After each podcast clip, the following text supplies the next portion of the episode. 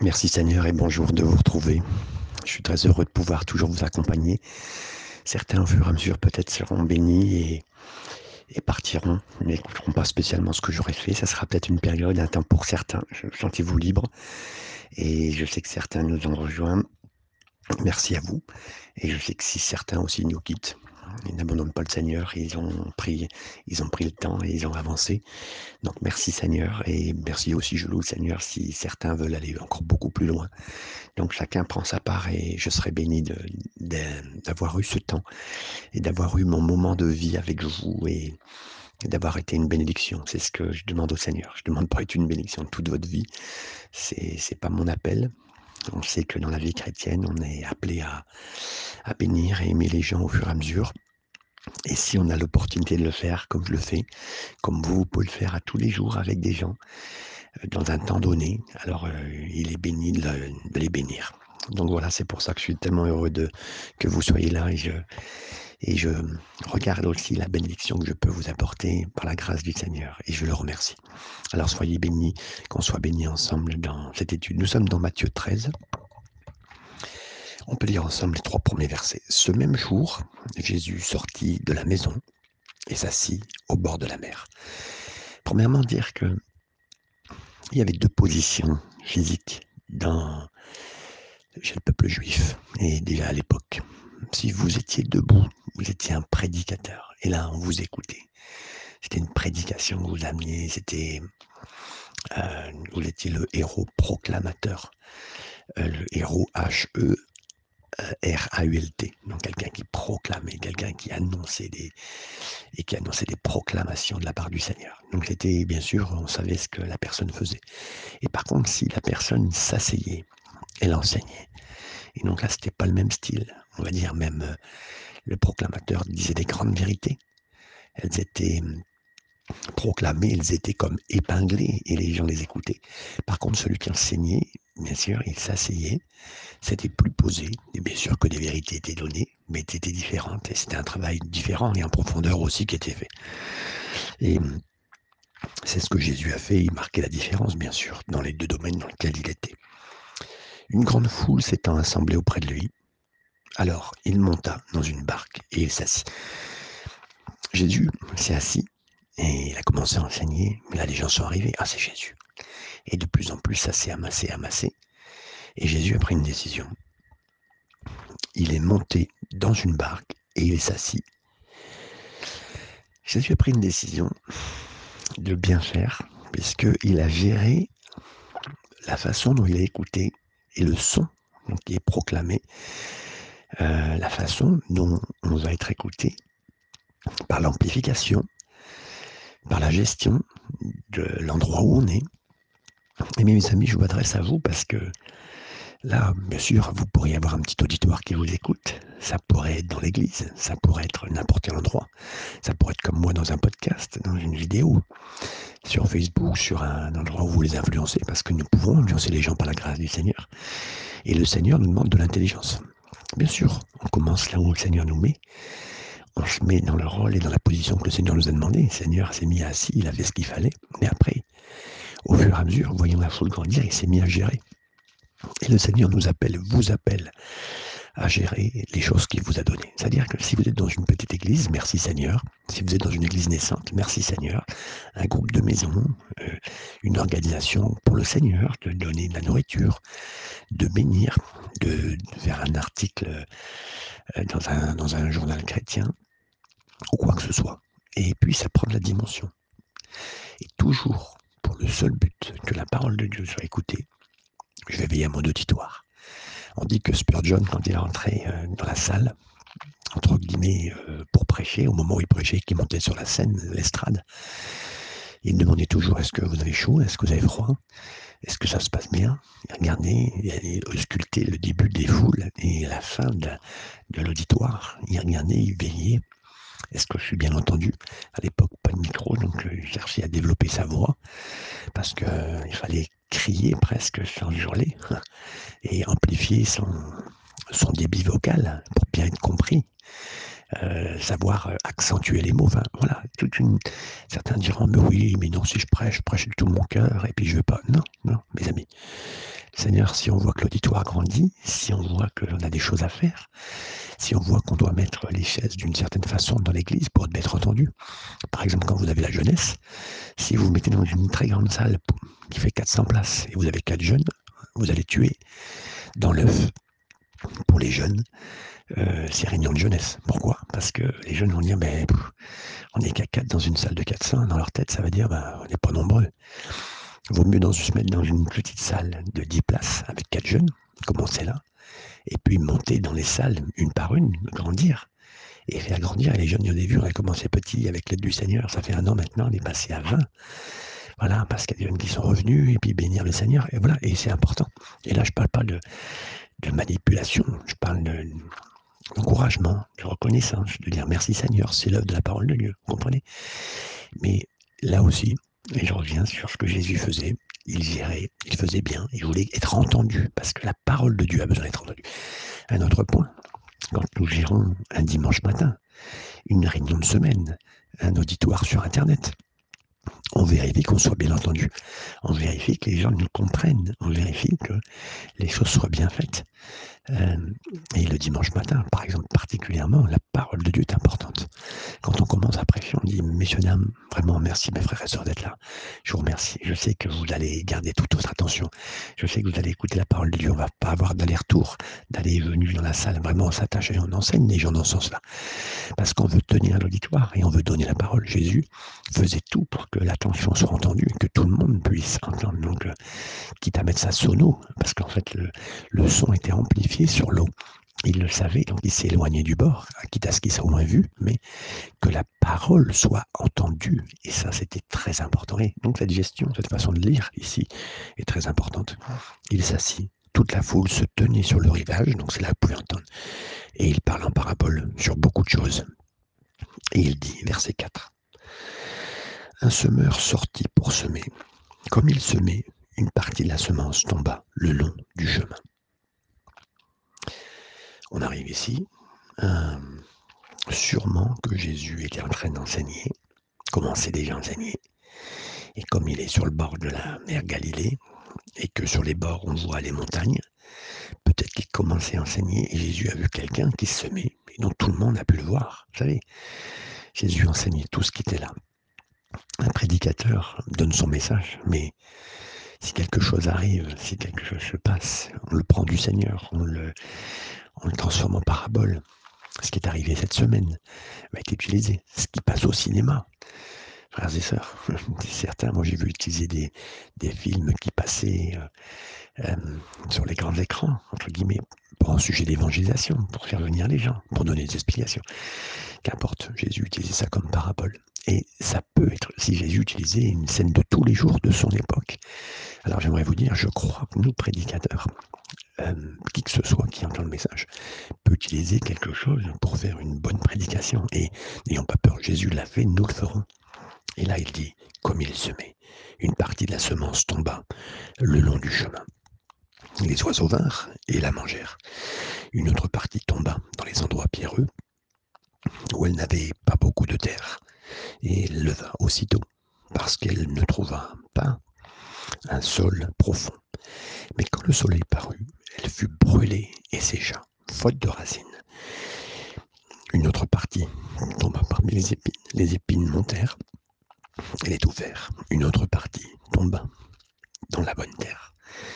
Elle donna du fruit. Un grain cent, un autre soixante, un autre trente. Que celui qui a des oreilles pour entendre entendre, entendre. Il a juste donné cette illustration.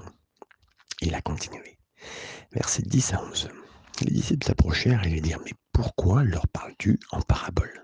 Jésus leur répondit Parce qu'il vous a été donné de connaître les mystères du royaume de Dieu et que cela ne ne leur a pas été donné. Ici, Jésus rappelle deux buts de la parabole. Le but qui sont à atteindre, le premier but, c'est de révéler. Ça veut dire ceux qui veulent entendre, ceux qui ont à cœur d'entendre la parole de Dieu, ben c'est de leur révéler, d'aller plus loin, de leur donner une compréhension, de leur donner un peu comme une longue vue pour permettre de voir. Donc la, la parabole pour celui qui veut entendre est une longue vue pour voir plus loin et comprendre ce qui lui arrive. Le deuxième but, c'est de cacher. Ah oui. Pourquoi cacher? Parce qu'il y en a certains qui ne veulent pas comprendre. Donc, la parabole, elle vient, au contraire. Elle n'est pas là pour, euh, pour cacher, euh, pour, pour être révélée pour certains, pour d'autres, elle vient pour être cachée, la vérité. De toute façon, ils ne veulent pas voir. Ils veulent rester dans l'obscurité. Donc, cette parabole est donnée pour euh, leur amener devant leurs yeux une, un peu comme si on leur mettait une longue mais avec un labyrinthe dedans, pour voir la suite. Donc là, on ne voit rien, ils ne voient rien, et encore pire, ça a assombri. Donc, ça a été donné pour eux d'être caché ou d'être révélé. C'est comme en mathématiques ou en anglais. Vous apprenez de l'anglais, vous obtenez des mots. Si vous avez à cœur d'apprendre, ben, vous entendez une phrase. Dans les phrases, vous reconnaissez des mots, vous avancez, vous comprenez, et vous pouvez aller plus loin. Vous pouvez regarder un film et comprendre de mieux en mieux ce qui est dit dans le film. Ça vous donne une conversation. Vous pouvez aller en Angleterre, aller aux États-Unis, dans un pays anglophone, et vous comprendrez. Par contre, celui qui ne veut pas apprendre, celui qui n'a pas envie, bah, les mots, il les entend. S'il voit une phrase qui est donnée, il comprend encore moins, et ça lui donne pas trop envie, puis il perd, il s'en souviendra pas. Et c'est exactement ce qui se passe. Donc, donc si quelqu'un n'est pas intéressé, les choses supplémentaires qu'il entend, ben ça, il perd tout. Et puis, ben, il ne cherche pas plus à comprendre. Donc c'est cela. Les paraboles, Jésus dit, c'est vraiment fait pour ceux qui veulent comprendre et avancer. Verset 12, car on donnera à celui qui a, et il sera dans l'abondance, mais celui qui n'a pas, on ôtera même ce qu'il a. Verset 13, c'est pourquoi je leur parle en parabole, parce qu'en voyant, ils ne voient point, et qu'en entendant, ils n'entendent ni ne comprennent. Vous comprenez hein? C'est ce que Jésus dit. Verset 14. Et pour eux, s'accomplit cette prophétie d'Ésaïe. Il nous parle ici d'Ésaïe chapitre 6. Vous entendrez de vos oreilles, et vous ne comprendrez point. Vous regarderez de vos yeux, et vous ne verrez point. Verset 15, écoutez bien car le cœur de ce peuple est devenu insensible. Vous savez, mes amis, le Seigneur parle toujours du cœur. Si le cœur veut entendre, le cœur entendra. Si le cœur veut comprendre, il comprendra, il cherchera. C'est un peu comme les, les Rubik's Cube, avec euh, on le met dans un sens, on le met dans un autre, on cherche, on arrive, on fait peut-être, voilà, et tout est en train de se développer, on apprend, et ceci, et on place, et on tourne, on cherche, on est un chercheur. La parole de Dieu, on est des chercheurs, on cherche dans la parole. Et le Seigneur veut qu'on aille dans les profondeurs pour euh, chercher de l'or, pour chercher des diamants, pour chercher des pierres précieuses. C'est la parole de Dieu. Et si vous chercherez, plus vous en trouverez. Et avec sa force, sa puissance, même là, vous aurez plus cette compréhension avec euh, l'analyse. Et si votre cœur, si vous prenez ce temps avec le Seigneur, alors le Seigneur vous révélera des choses. Si quelqu'un n'est pas intéressé à la parole de Dieu, et là, je parle de même pas. Il y a peut-être des gens qui commenceront un jour ces études en disant bah, Oui, non, allez, merci, non, mais je peux lire ça. non, mais c'est bien. Et je ne suis pas en train de juger qui que ce soit. Et moi-même, je me regarde, dis simplement Seigneur, aide-moi à mieux comprendre. Et de toute façon, en allant plus profondément, on, trouve des plus belles pierres de compréhension et d'acceptation. C'est une question de cœur. Verset 15. Car le cœur de ce peuple est devenu insensible. Ils ont endurci leurs oreilles. Ils ont fermé leurs yeux de peur qu'ils ne voient de leurs yeux. C'est-à-dire même que, mais si quelqu'un ne veut pas voir, mais il ne verra pas. C'est quelqu'un pourrait voir des miracles, quelqu'un pourrait voir des choses, mais s'il ne veut pas accepter Jésus, mais c'est une question de cœur. Donc tout sera troublé sur le chemin.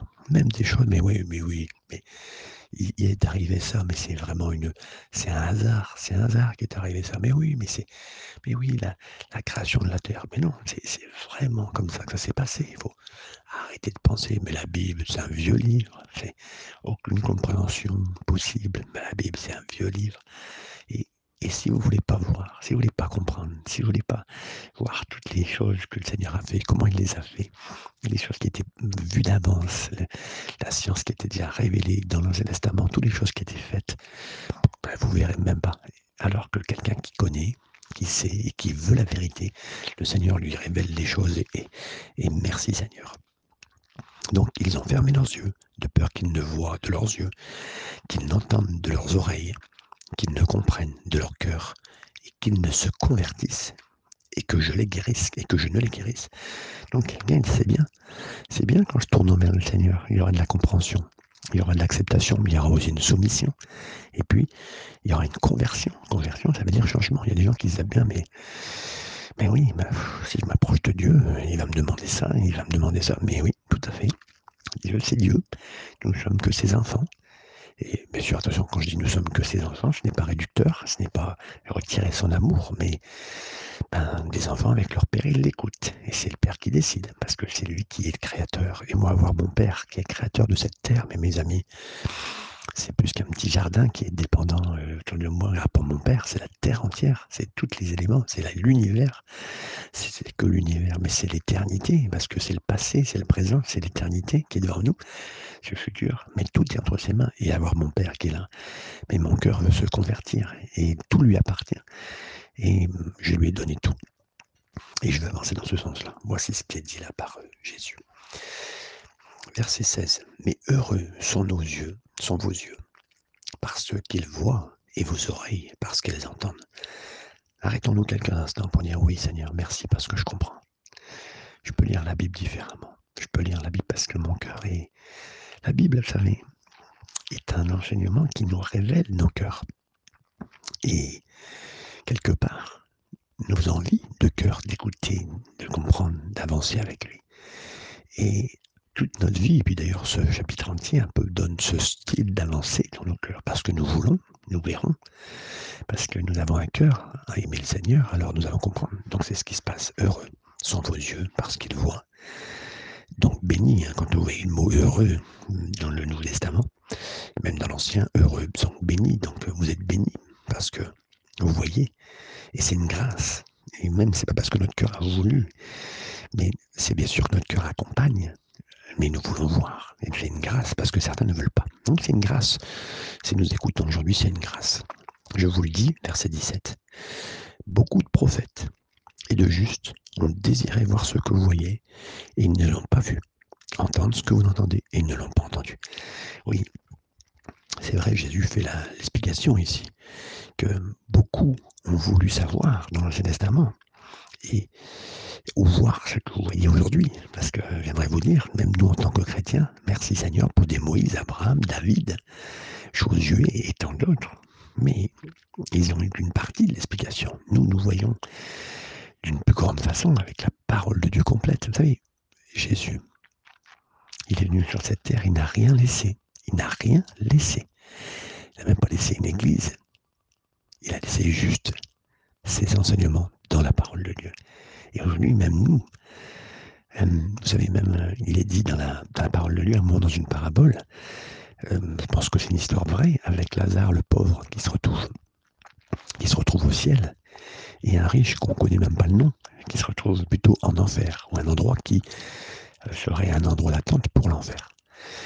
Et quand il demande à Abraham, aux anges, de pouvoir dire à sa propre famille, allez les prévenir, allez les prévenir que là-bas c'est un endroit difficile, la mort après la mort, sans Dieu. Il leur dit, mais ils ont la parole. Eh oui, mes amis, on ne se rend pas compte, mais la parole de Dieu. Vous savez, je n'ai pas toujours eu à cœur la parole de Dieu. Je n'ai pas toujours eu à cœur de la lire, je n'ai pas toujours à cœur de l'étudier. Mais Dieu a fait son chemin et dans mon cœur, elle est devenue de plus en plus importante. Et j'espère que vous, elle deviendra de plus en plus importante. Dans mon cœur, par la grâce de Dieu. Et on, ne devient pas un lecteur assidu de la parole de Dieu du jour au lendemain. C'est notre cœur qui est travaillé, c'est notre cœur qui a envie, et par la grâce du Seigneur, on y arrive. Et heureux donc ceux qui arrivent et qui sont bénis de l'avoir connu. Verset 18, on peut lire jusqu'au verset 23. Vous donc, écoutez ce que signifie la parabole du semeur. Lorsqu'un homme écoute la parole du royaume et ne la comprend pas. Le malin vient et enlève ce qui était semé dans son cœur. Cet homme est celui qui a reçu la semence le long du chemin. Ici, verset 19, il donne des explications du semeur. Il dit quand on écoute, quand quelqu'un écoute la parole, la parole, c'est la semence. Et il ne veut pas la graver dans son cœur, il ne veut pas la recevoir, il ne veut pas la prendre. Alors, les oiseaux et les oiseaux, vous verrez toujours, c'est c'est l'ennemi. L'oiseau, dans la parole de Dieu, assez souvent, c'est l'ennemi. Les oiseaux viennent et toujours, ils volent. Et ça, c'est le rôle de l'ennemi, voler la parole. Essayer de vous voler la parole. C'est-à-dire que vous ne la gardiez pas parce qu'il sait que la parole de Dieu, quand Dieu parle, quand Dieu a parlé sur cette terre, il a parlé et c'est devenu une semence et c'est devenu la terre. Il a dit à la lumière, la lumière, la lumière soit, la lumière fut. Comprenez? C'est la parole. Donc quelqu'un qui veut la recevoir, il la reçoit. Quelqu'un qui ne veut pas la recevoir, quelqu'un qui ne veut pas la garder, quelqu'un qui ne veut pas l'entendre, eh bien, ça fera rien. Et en plus, l'ennemi lui vole. Verset 20. Celui qui a reçu la semence dans les endroits pierreux, c'est celui qui entend la parole et la reçoit, aussitôt avec joie. Mais il n'a pas de racine en lui-même, il manque de persistance. Et dès que survient une tribulation ou une persécution à cause de la parole, il y trouve une occasion de chute. Vous avez vu, donc là, c'est la suite. On peut, bien celui qui la reçoit, il la reçoit même avec joie, mais il n'a pas de persévérance, il n'a pas de. Il ne veut pas euh, profondément aller plus loin. C'est ce qu'on peut faire avec la parole de Dieu. On peut très bien lire la parole, on peut très bien lire un passage, puis après avancer, puis dire bah, demain je lirai la suite, sans chercher, sans chercher à aller plus loin. Quelque part la persévérance, comme la foi qui travaille, la foi qui, la foi qui cherche, la foi qui est testée. Et on sera toujours testé, mes amis, on sera toujours testé. Le passage vient de nous le dire, les épreuves, les complications, les, problèmes, les circonstances difficiles seront toujours là pour prouver la semence. Est-ce qu'on l'a pris? Est-ce qu'on l'a reçu avec joie? Est-ce qu'on veut la garder dans nos cœurs? Parole, Seigneur, tu m'as dit Seigneur, tu m'as dit. Et Seigneur dira, oui, ne t'ai-je pas dit que si tu crois, tu verras la parole de Dieu. Alors, est-ce que tu l'as serré? Est-ce que tu l'as serré contre ton cœur? Ou est-ce que tu dis, bon, ok, c'est la parole, je ne vais pas chercher plus loin. Et on le sait avec l'image des paraboles, de chercher plus profondément. Et là, si on veut la parole de Dieu, on la cherche, on, est des chercheurs d'or dans la parole de Dieu. On cherche, Seigneur, je veux trouver, moi je veux survivre, je veux vivre de ta parole, je veux vivre de tout ça. Et là, il dit, mais, mais quelqu'un qui n'est pas profond, quelqu'un qui est qui est plutôt trivial, qui n'a pas de racines, qui ne veut pas développer, qui ne veut pas donner du temps au Seigneur pour même développer la parole, quelque part, ben, qui ne fait pas de concession dans sa vie, ben là, les épreuves, ben, ça va juste venir, c'est compliqué, ça va venir compliqué en plus. Et il va abandonner, ils vont abandonner, ils vont, ils vont pas chercher à aller plus loin. C'est ça, c'est un choix, c'est un choix qu'on doit faire. C'est un choix pour la parole. C'est un choix pour l'étudier, pour quand les difficultés vont venir, et les difficultés sont là pour révéler nos cœurs. Elles vont révéler qu'on aime, qu'on veut avancer ou qu'on n'aime pas, ou qu'on a besoin d'aller plus loin. C'est, les, difficultés sont comme des, interrogations qui prouvent ce qu'on a retenu, ce qu'on sait, ce qu'on ne sait pas, et ce qu'on veut, ce qu'on ne veut pas. Donc, étudier la parole, c'est un choix. Et après des circonstances difficiles, dans les moments, ben, effectivement, les, anxiétés, les moments difficiles peuvent venir, une occasion de chute, parce que à cause de la parole, il y trouve une occasion de chute. Et donc ça n'a pas dans leur cœur. Verset 22, celui qui a reçu la semence parmi les épines, c'est celui qui entend la parole, mais en qui les soucis du siècle et la séduction des richesses étouffent cette parole et la rendent infructueuse. Verset 22 continue en disant, ben oui, on n'est pas au lieu de recevoir la parole, donc des problèmes sont venus, des difficultés, puis bon, des problèmes de ce monde, c'est des problèmes de finances. Mais oui, Seigneur, comment je vais faire pour payer mes factures? Il faut que je prenne du temps beaucoup pour mon boulot, il faut que, Seigneur, comment je vais faire pour tout ça? Puis les, problèmes de ce monde deviennent plus importants que la parole. C'est pas notre priorité, c'est pas notre euh, priorité en premier. Ah, c'est important, mais c'est pas le plus important. Et donc, eh ben, effectivement, c'est relié à la seconde, troisième et peut-être même dernière place. Mais je sais que parce que vous écoutez ce matin, c'est votre cœur de avancer dans la parole. Verset 23. Celui qui a reçu la semence dans la bonne terre, c'est celui qui entend la parole et la comprend. Il porte du fruit, et un grain en donne 100, un autre 60 et un autre 30. Là, il dit, mais celui qui, écoute la parole, qui la grave, qui la veut, qui la cherche, qui la chérit, qui veut persévérer, qui va gratter, qui va chercher, qui cherche à savoir ce que c'est, qui écrit, qui prend des notes, qui se souvient, qui enregistre, qui fait ce qu'il faut, ben là, il va porter 100, 60, 30, avec un seul grain. Mais la parole de Dieu, elle explose en nous.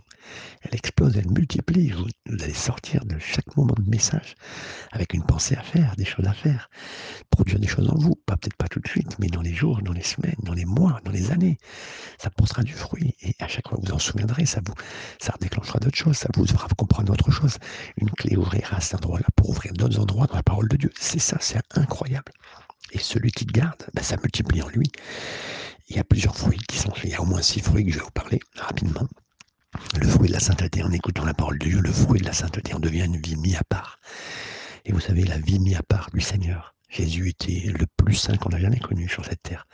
Et la Bible dit qu'il était joyeux. Nous, des fois, on voit la sainteté comme une austérité, comme une complication, mais pas du tout. Avec Jésus, c'est autre chose. Ça, c'est Romains, chapitre 6, verset 6.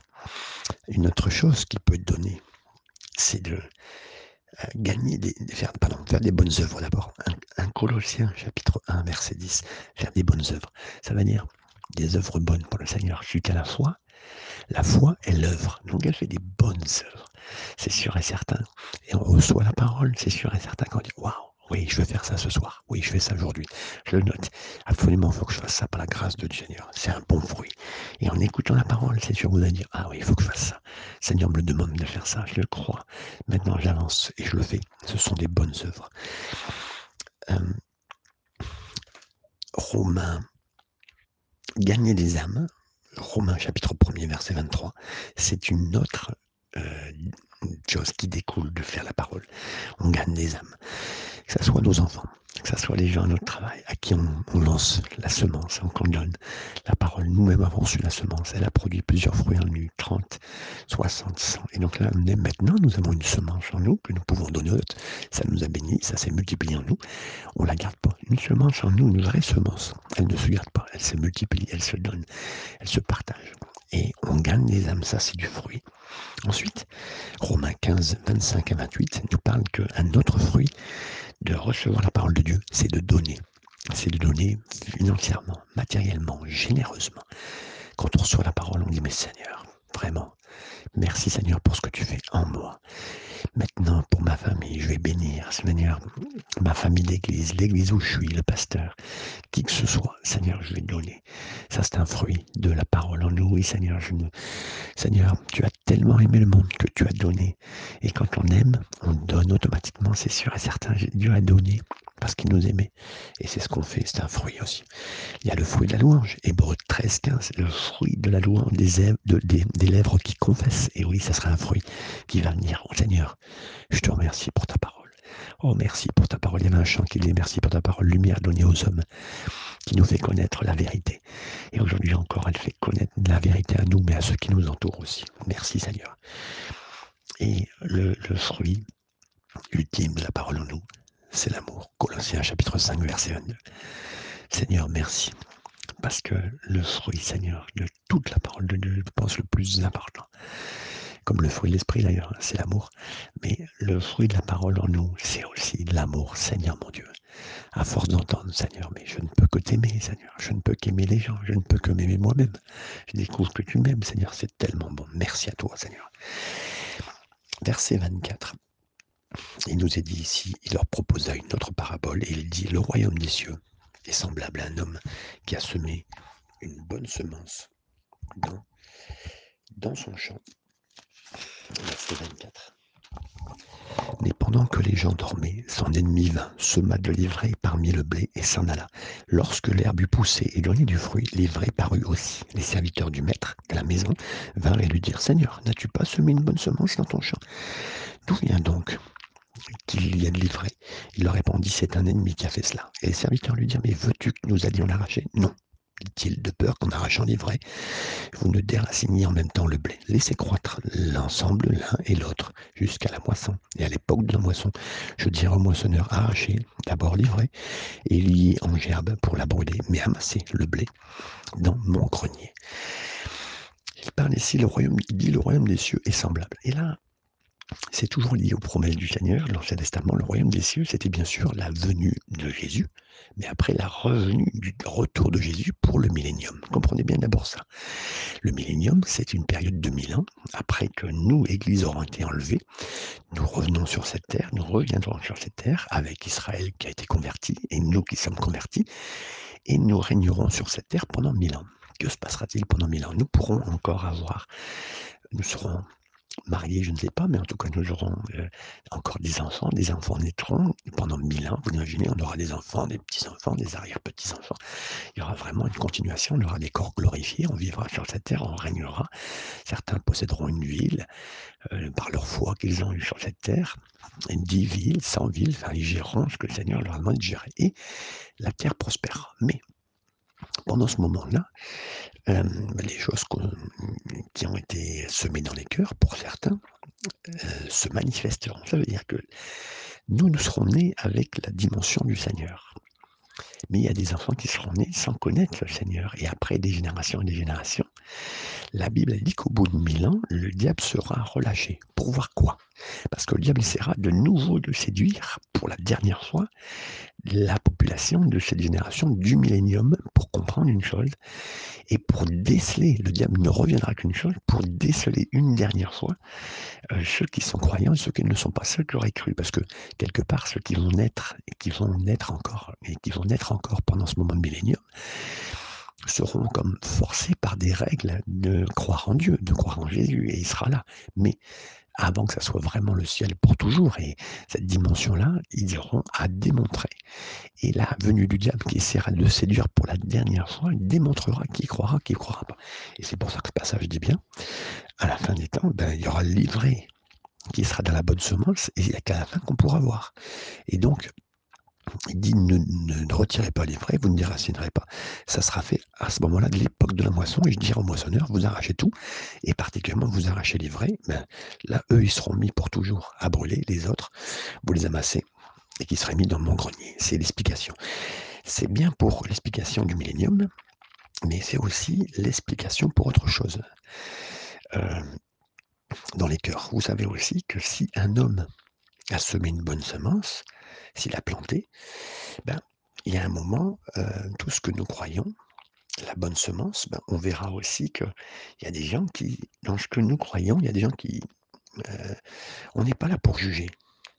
Hein. ça sera possible de, de faire une distinction. C'est-à-dire que la distinction, elle se fera un moment ou un autre. On n'est pas là pour juger sur cette terre, on regarde les choses qui se font, il y a des moments, et c'est à la fin de toute chose que les choses seront faites.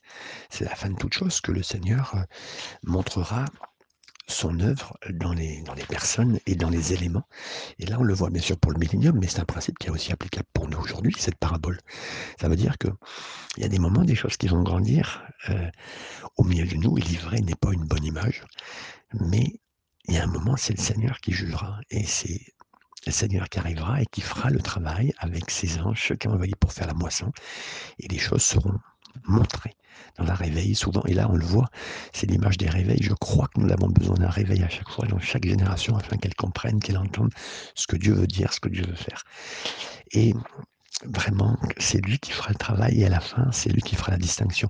Ça veut dire que c'est pas nous de faire la distinction de qui est sauvé, pas qui ne l'est pas. C'est le Seigneur qui fera le travail et toutes ces paraboles sont là pour nous le montrer. Voilà, que le Seigneur vous bénisse dans cette journée. Merci d'avoir pris ce temps. Je suis sûr et certain que la parole va travailler votre cœur et que vous la cherchez et que vous allez méditer ces choses, qu'elles vont s'approfondir en vous et que vous voudrez continuer encore avec le Seigneur. Merci à vous d'avoir écouté. Félicitations. Merci d'avoir pris ce temps avec le Seigneur. Soyez bénis et à très bientôt.